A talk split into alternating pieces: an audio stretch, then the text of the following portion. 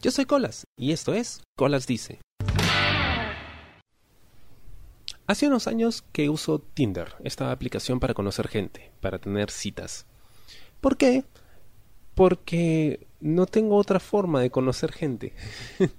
no me gustan los lugares eh, muy crowded, con, mucha gente dentro. No me gustan las fiestas en las discotecas.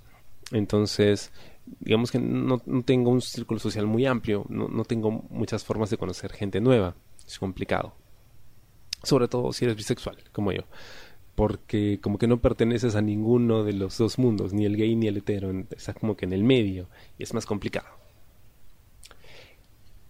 Así que dije, bueno, Snap, vamos a probar, a ver qué tal.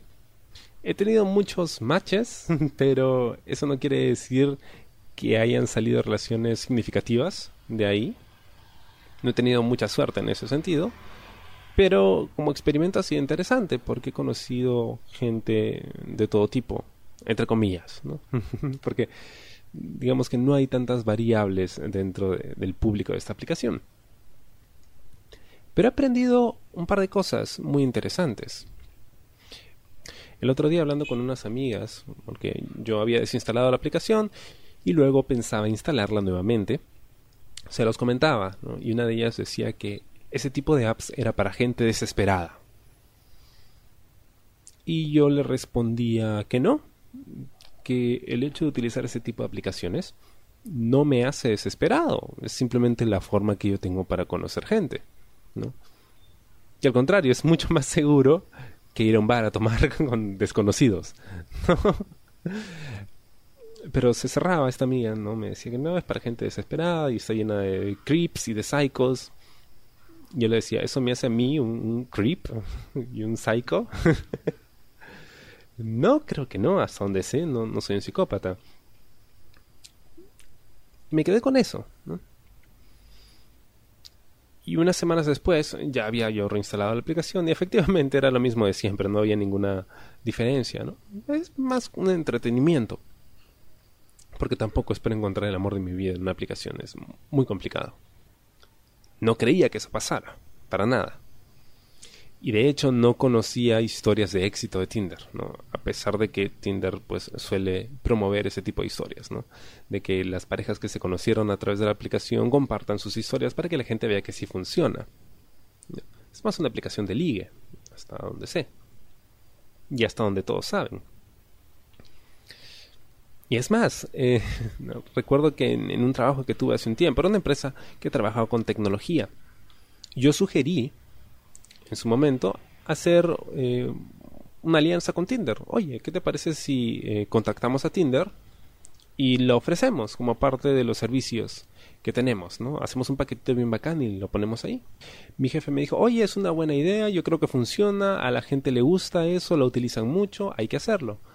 Pero el área de la que dependíamos, la que diera el visto bueno final, dijo que no, porque si nosotros usábamos ese tipo de aplicaciones, estaríamos promoviendo la promiscuidad, ¿no? Ese tipo de comportamientos en la gente y la gente pues pensaría de que, oh, esta empresa promueve esas cosas, qué mal, ¿no?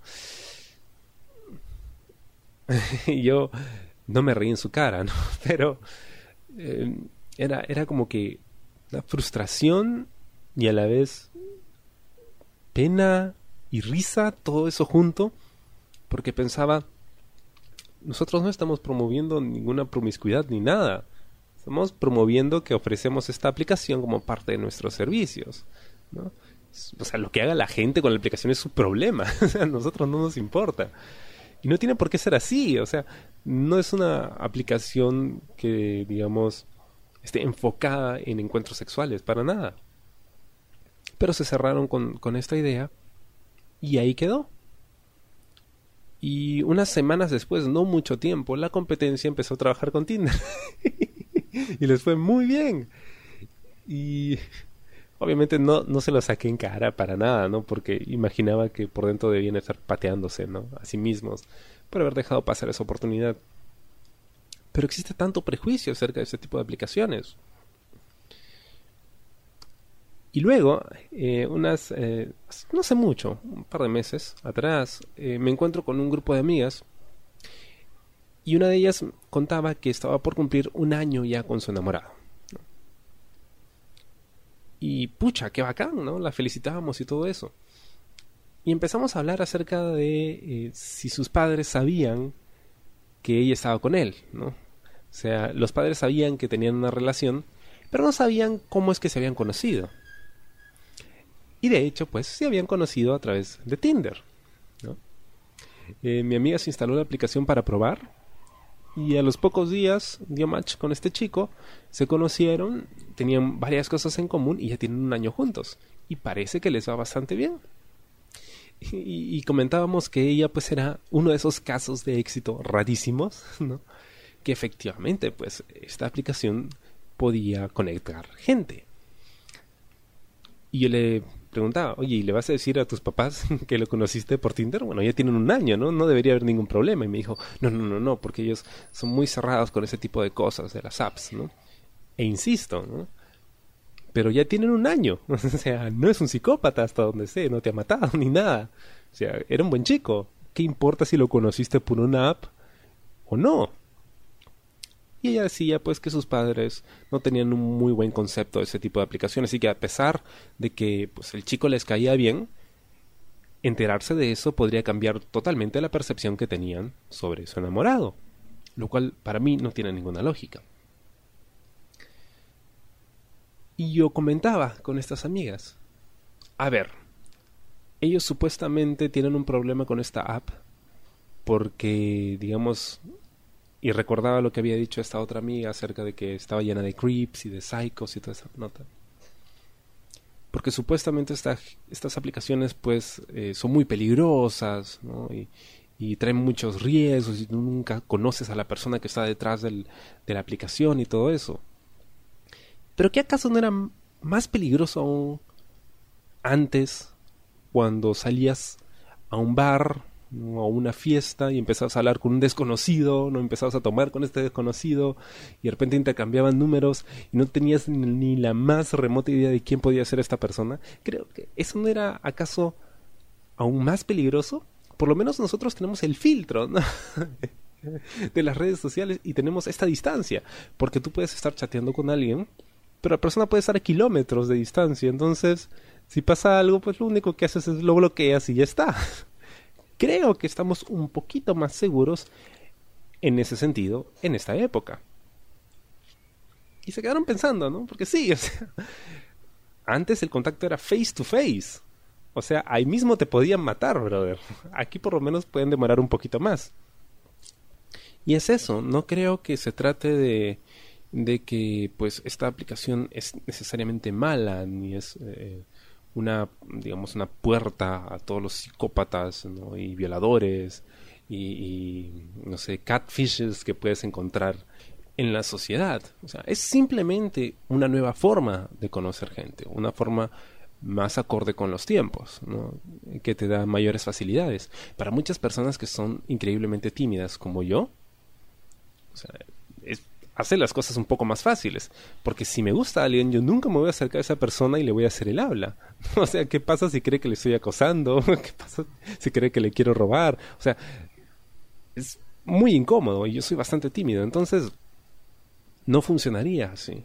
Pero si hay pues una aplicación que me puede hacer las cosas un poco más fáciles, ¿por qué no? Las cosas no son necesariamente malas, ¿no? Las malas son las personas que usan la aplicación para hacer maldades. es como las armas, ¿no? Hay, hay toda una filosofía detrás de el propósito de las armas. Si las armas son malas de por sí, ¿no? Algunos dicen, no, las armas son malas porque las personas las usan para hacer el mal, para matar y cometer asaltos. Y otros dicen, no, pero o sea, están diseñadas para eso. Entonces, de por sí ya son malas. Y otros dicen, pero no, ver, es que si no las usas para eso, o sea, puedes usarlas para tu protección o, lo que sea. En fin, yo siempre he creído que hay que dar el beneficio de la duda a las cosas. Em, a mi amigo le funcionó y le va bastante bien. No necesariamente tiene que ser malo. Obviamente, está lleno de gente mala y gente mala ahí en todas partes. ¿Ok? Te las vas a encontrar en la calle, te las vas a encontrar en internet, te las vas a encontrar a veces hasta en tu casa. y ni siquiera lo sabes. Pero más importante es lo que tú hagas con eso. Y obviamente siempre tener mucho cuidado con quién hablas, qué cosas dices, qué cosas compartes. Pero ¿por qué no? Si tienes la opción y puedes probar, de repente conoces a alguien chévere. De hecho, de los, no sé, decenas, cientos de matches que podría haber tenido en esos años que usado esa aplicación, he hecho uno o dos amigos que son buenos amigos y oye, ¿valió la pena?